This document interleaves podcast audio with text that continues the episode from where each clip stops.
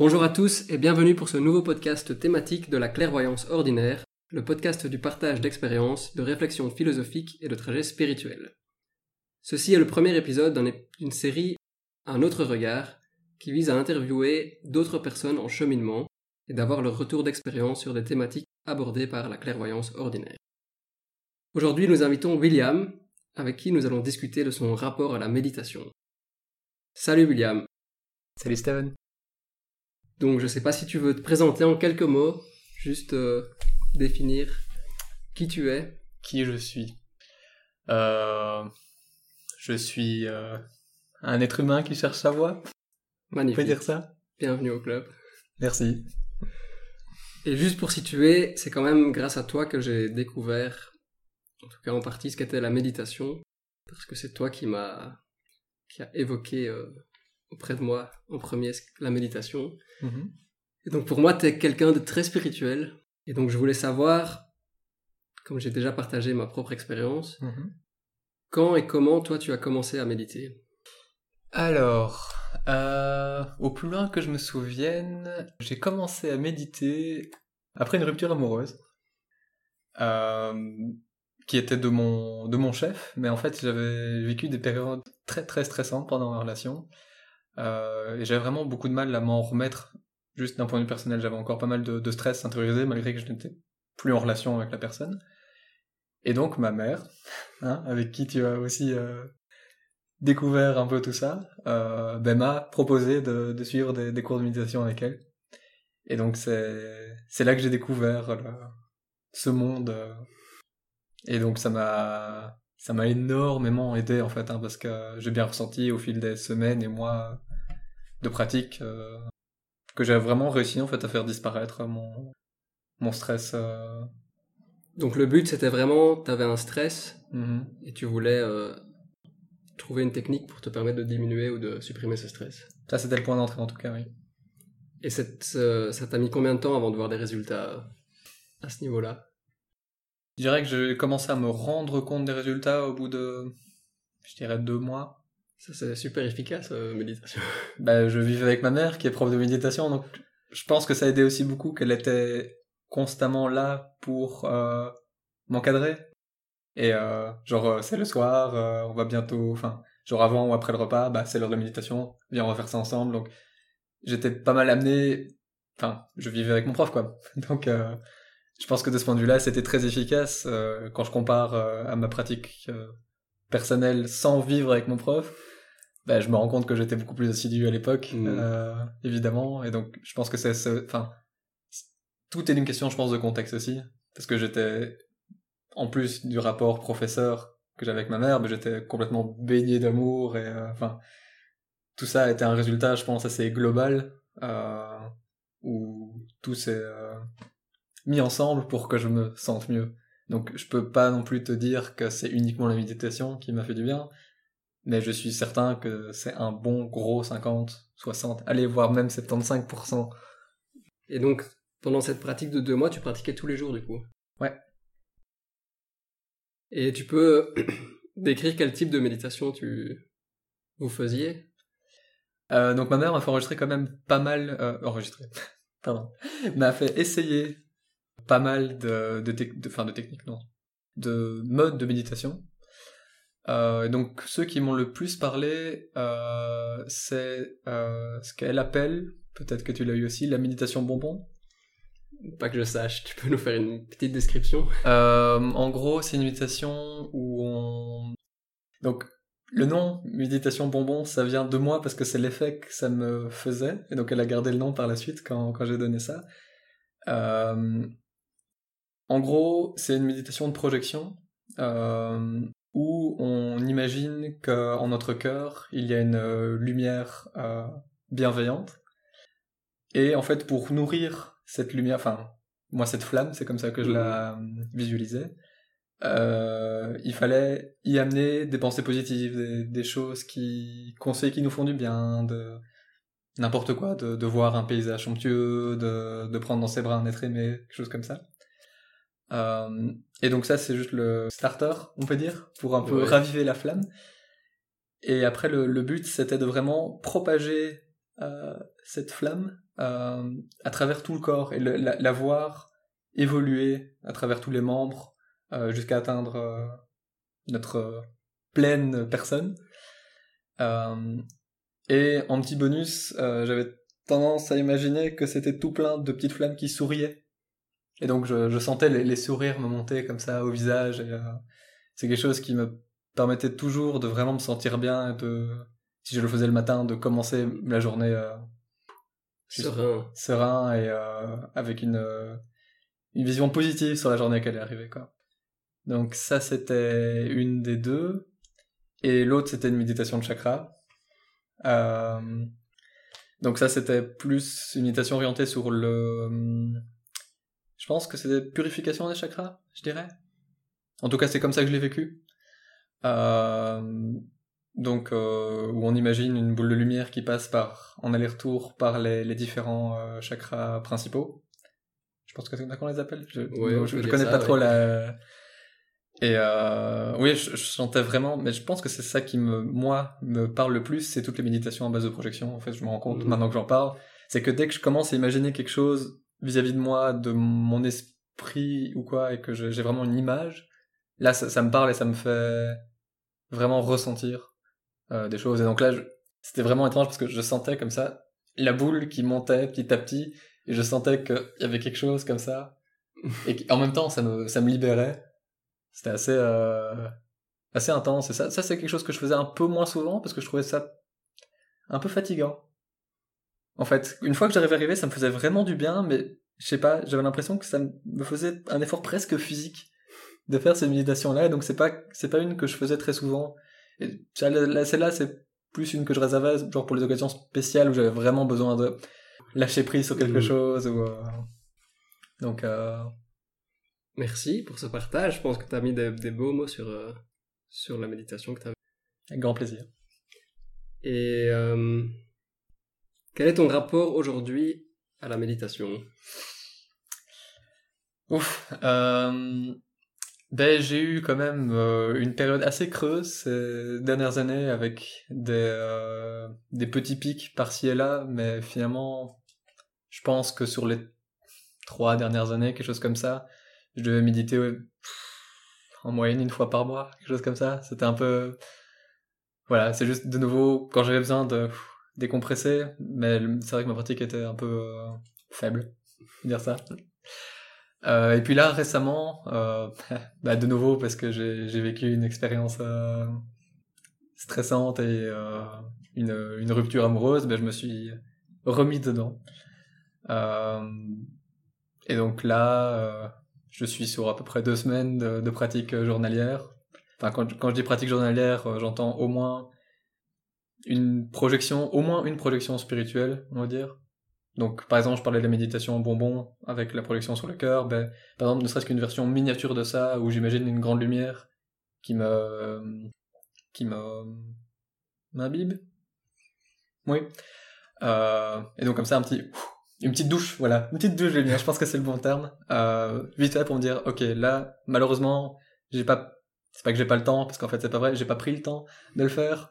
Euh, mais au moins, j'ai fait un minimum de vers la pratique. Parce que je veux quand même, j'essaie toujours de garder un, un petit lien vers pour me dire, ok, c'est pas une réussite, mais c'est pas un échec.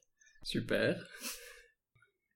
Et donc, est-ce que maintenant que tu as repris une pratique, disons, journalière, Mhm. est-ce que tu le fais avec un objectif particulier? Oui et non. En fait, j'ai un objectif un peu double, pourrait dire ça, et en même temps, c'est pas vraiment un objectif. Enfin, je vais, je vais propos parce qu'en fait, c'est pas clair comme ça. Euh, donc, j'ai déjà un objectif, on va dire, un peu, de cette manière, un peu égoïste, euh, dans le sens où euh, la méditation, je la pratique pour que ça me fasse du bien. C'est aussi, de nouveau, quand je parlais de période d'anxiété, etc., j'en ai marre de vivre comme ça. Donc voilà, déjà, ne serait-ce que pour moi, euh, pour me sentir mieux avec moi-même et pour euh, mieux processer mes émotions et à la fois les émotions des autres, parce que j'ai toujours été très empathique et euh, il y a vraiment des fois où euh, je ressens de manière un peu trop intense les émotions des autres et ça me... J'arrive des fois pas à faire la différence entre les deux. Et euh, enfin entre les deux, je veux dire, entre le fait que c'est des émotions de l'autre et mes émotions à moi. Et donc, à la fois pour mon bien-être, euh, je veux pouvoir faire cette différence aussi. Mais je pense aussi, c'est pas uniquement pour moi parce que finalement, si j'arrive à prendre un peu de distance vis-à-vis de, des émotions des autres, sans pour autant annuler, hein, on est bien d'accord, mais vraiment pouvoir regarder un, un, regard extérieur dessus, je pense que de toute manière, je peux être une meilleure aide pour la personne si je prends pas tout ça de plein fouet. Parce qu'alors, forcément, je perds d'objectivité et euh, je pense que je... Enfin, le fait de vivre les émotions de l'autre, je crois, permet de toute manière euh, d'avoir un, un discours et une aide qui est plus efficace. Mais je pense qu'on on a quand même une nécessité de prendre une certaine distance. Euh, et donc ça aussi, enfin, j'ai déjà remarqué que sur certaines aides que je donnais à, des, des, amis ou autres, il y a des fois je versais un peu trop de moi dans, dans l'aide et que finalement c'était pas tout à fait, ça correspondait pas en fait à, à ce qu'il mmh. fallait pour la personne quoi, parce que je m'appropriais ces émotions alors que bah, je devrais pas. Voilà, je dirais. Et du coup ça, tu parviens à travailler là-dessus à travers la méditation? Oui, étonnamment de manière un peu indirecte, mais je, je pense que comme euh, je me reconnecte avec moi-même, avec la pratique méditative, euh, je, vu que je me connais mieux, je peux plus facilement distinguer mon moi et mes émotions à moi par rapport aux émotions d'autrui. Donc c'est un peu un, effet de bord. Je voulais savoir si tu avais des. Est-ce que tu utilises des outils pour euh, méditer Ou est-ce que tu utilises ce que tu as appris vraiment Ou si tu utilises euh, des vidéos sur YouTube ou, d'autres sources pour faire des méditations Et est-ce que tu as des outils à recommander éventuellement euh, alors, je regarde pas de vidéos YouTube. Ce que j'ai tendance à faire, ça dépend un peu. En fait, j'ai, je dirais trois outils slash conseils à donner. Je dis trois maintenant, peut-être qu'il y en aura quatre, on va voir, mais j'en ai trois qui me peuvent pas en tête comme ça. Premièrement, une méditation que je trouve assez efficace, c'est de se trouver une, euh, une musique de... Enfin, des mantras. Voilà. Ok, des mantras, juste pour préciser, c'est euh, des phrases ou des mots que tu, que tu vas verbaliser pendant que tu médites. C'est ça. Et donc, ils sont répétés, répétés euh, en boucle.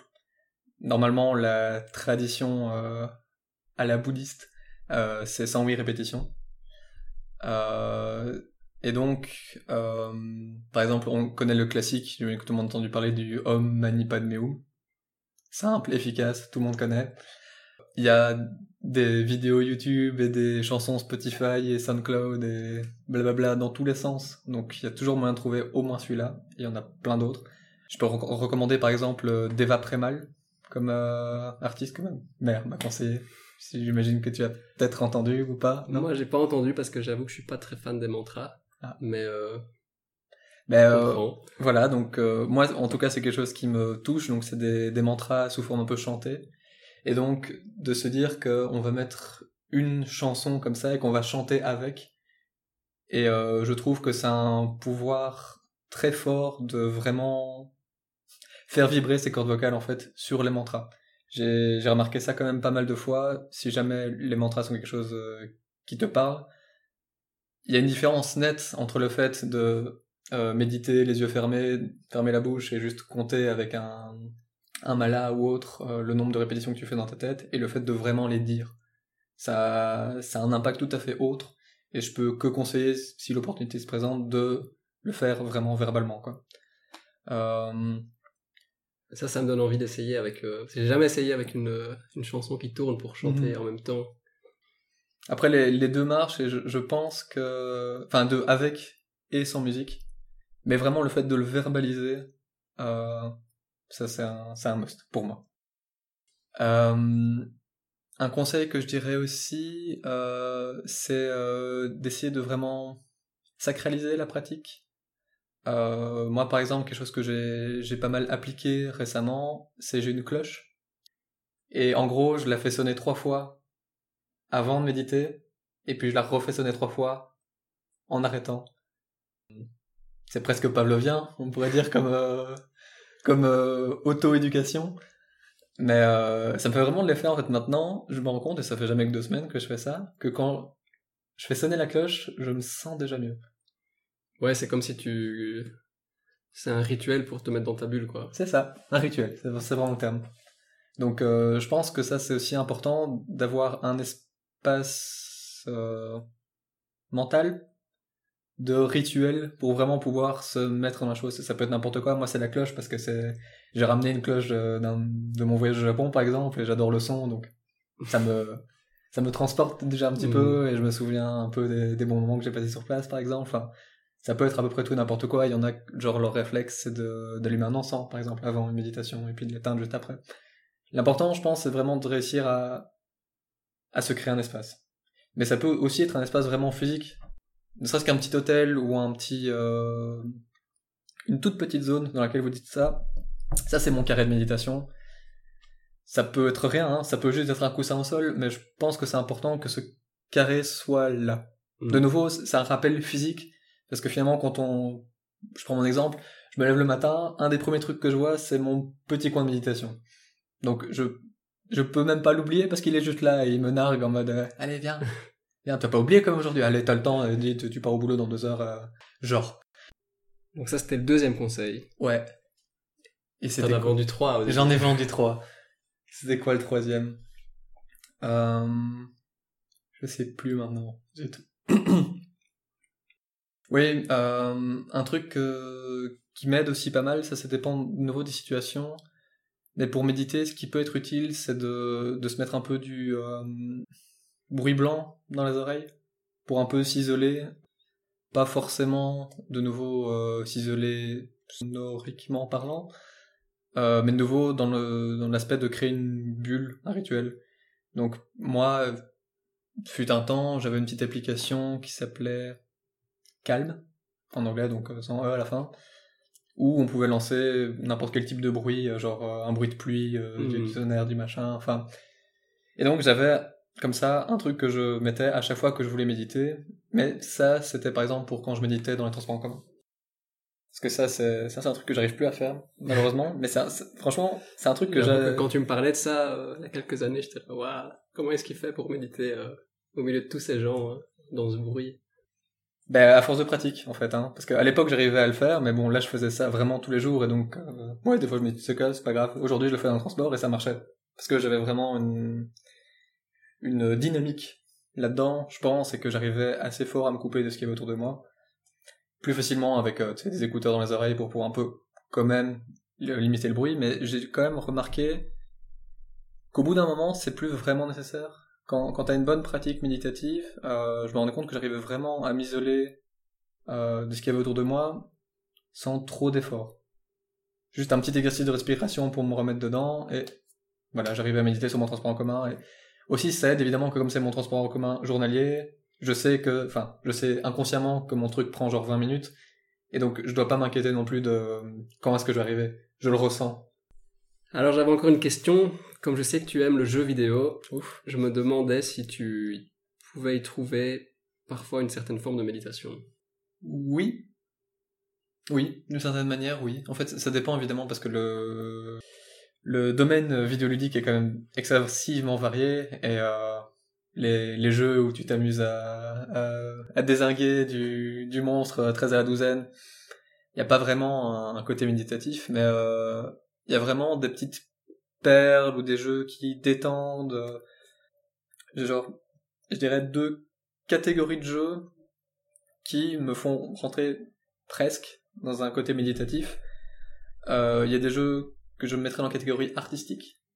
Artistique, enfin pour moi tous les jeux sont de l'art, mais je mets ça dans, là parce que c'est avec ces jeux-là que je me dis, ouais, les jeux vidéo c'est vraiment, vraiment un art.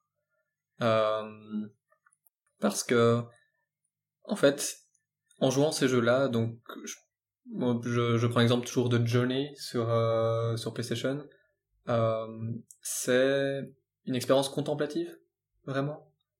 Donc, le gameplay en soi réduit à son minimum, mais t'as vraiment l'impression de, de vivre et de ressentir euh, ce que les artistes ont voulu te faire vivre, et euh, t'as un peu une expérience de communion euh, artistique, de nouveau, je, à défaut de trouver un meilleur adjectif. Et donc, je sais pas, c'est vraiment, oui, contemplation, admiration.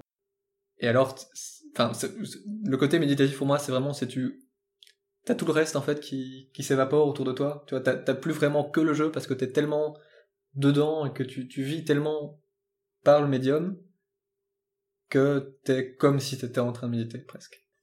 Euh, ça c'est pour la première catégorie.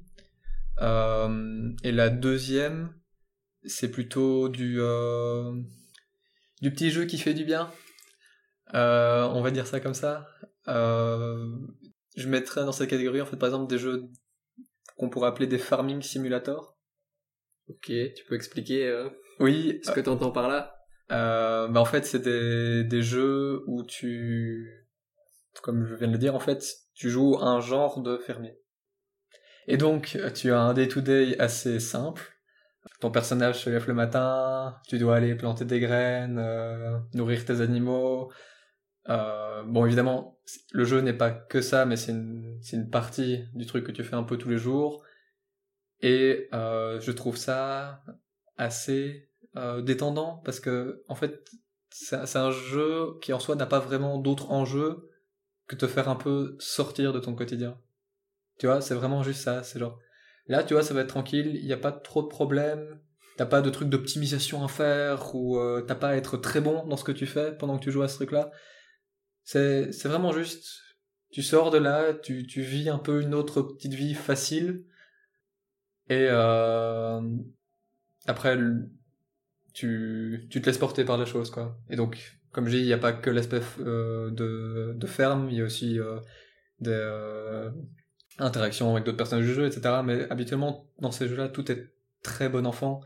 Donc, tous les personnages ont une approche très positive, et enfin, t'es vraiment baigné dans un truc tout mignon et tout simple. Et euh, ouais, nouveau, ça te permet un peu de te sortir de de ta vie euh, à ce moment-là. Euh, merci pour tout ce que tu nous dis là, parce qu'on a une longue liste de choses à tester maintenant. Et alors, juste pour finir, euh, je voulais savoir si tu avais une œuvre à recommander aux auditeuristes. Et ça peut être un livre, un film ou un jeu vidéo ou autre. Mais donc, je, peux, je ne peux que conseiller Journey, donc Journey, prononcée euh, française, euh, qui est sur euh, maintenant sorti sur PC aussi, sur PS4, sur PS3. Enfin, il y a moyen de le trouver. C'est un de mes all-time favorites. voilà, c'est une super expérience. Je sais pas. Après, chacun sa sensibilité. J'ai par exemple des amis qui l'ont essayé et qui à qui ça n'a pas parlé, mais de nouveau, c'est comme n'importe quelle œuvre d'art. Hein. On peut pas, on peut pas atteindre tout le monde. Et, enfin, en soi, c'est la même chose avec la pratique méditative. Hein. Il y a plein de méditateurs. Il y a autant de pratiques méditatives qu'il y a de méditateurs, de gens qui pratiquent la méditation. Euh, sinon, en termes de, mais donc j'ai parlé de Deva Premal, par exemple pour les chants euh, de, de mantra. Elle a sorti plein d'albums. Euh, faut un peu fouiller. Il y en a qui parlent plus que d'autres. Euh.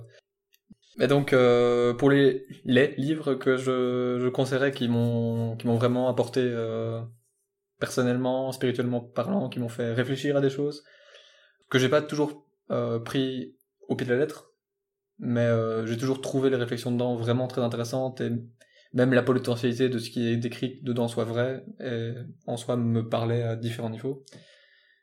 Euh, donc le premier ce serait Conversations with God de Neil Donald Welsh, pas facile à prononcer.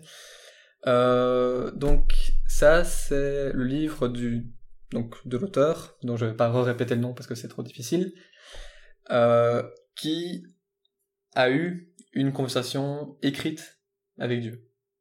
Euh, donc un soir, il s'est mis à écrire, et puis quand il écrivait, les réponses à ce qu'il écrivait lui venaient tout seul. Et donc, il a eu comme ça un dialogue avec Dieu. Euh, et euh, moi j'ai trouvé le, les idées qui étaient explorées dedans et le, concept de déité tel qu'elle était exprimée dedans, qui était vraiment vraiment très intéressante. C'était quelque chose d'assez nouveau pour moi c'était une idée que j'avais pas conçu, en fait, que j'avais pas encore entendu ailleurs. Et, euh, je trouvais ça vraiment très beau comme message. Donc pour faire un rapide peut-être euh, préambule de ça? Ou même pas, je laisse la surprise? On laisse la surprise, ouais. Allez, on laisse la surprise, je peux passer au suivant. Euh, ça c'est un grand classique, mais la prophétie des Andes. Euh, donc c'est un roman initiatique. Euh, je saurais même plus revenir exactement sur le détail, euh, mais en gros, on a le personnage principal dont sa vie est complètement bouleversée par des découvertes de textes euh, en Amérique du Sud, si je me souviens bien. Alors je sais plus dire pourquoi ce livre m'avait autant parlé, mais je me souviens que une, une fois que j'avais commencé à lire, j'ai plus pu le lâcher. Et, euh, et ça m'a vraiment nouveau. J'ai eu un sentiment de réconfort vis-à-vis de l'humanité en finissant ce livre. Ça c'est, s'il y a bien une chose dont je me souviens, c'est ça, c'est que un peu une reprise de foi en l'humanité, on va dire ça comme ça. Euh, et alors le petit dernier, après je vous en dis plus. Euh, c'est euh, les clés du bonheur du Dalai Lama. Et euh, je mettrais peut-être ça juste à côté avec le plaidoyer pour le bonheur de Mathieu Ricard. Je pense que ça a le mérite d'avoir un discours très très ouvert et très beau sur, je pense, un problème qu'on a un peu tous, ou en tout cas, je sais que beaucoup de personnes, beaucoup de mes proches ont passé par là, de savoir à quel point on mérite d'être heureux et qu'est-ce qu'on peut faire pour arriver et comment le bonheur se construit. Euh, et donc j'ai trouvé ces, ces deux sources-là conjointement assez, euh, assez parlantes que les conseiller. Voilà. Super, merci beaucoup. Bah, tu nous as pas du tout ennuyé. Moi, j'ai trouvé ça passionnant. Ça donne vraiment envie d'essayer euh, ce qui, toi, t'a parlé, parce qu'en fait, c'est vraiment ça l'idée de partager l'expérience pour voir ton regard sur qui est complètement différent du mien, ou en partie en, partie, en tout cas. Et c'est super intéressant parce que moi, en tout cas, ça me donne vraiment envie d'aller explorer d'autres pistes Mhm. que j'ai pour une raison ou pour une autre mise de côté. Donc voilà, j'espère que cet épisode vous a plu et si oui, n'hésitez pas à laisser des commentaires et des étoiles sur iTunes Podcast, La Clairvoyance Ordinaire, et aussi si possible sur votre plateforme d'écoute. Nous vous disons un grand merci pour nous avoir écoutés jusqu'ici et nous vous souhaitons une merveilleuse exploration. N'hésitez pas à partager vos expériences et à poser vos questions ici ou en m'envoyant un mail à la.clairvoyance.ordinaire@gmail.com je me ferai un plaisir de vous lire et de vous répondre. À bientôt pour le prochain épisode.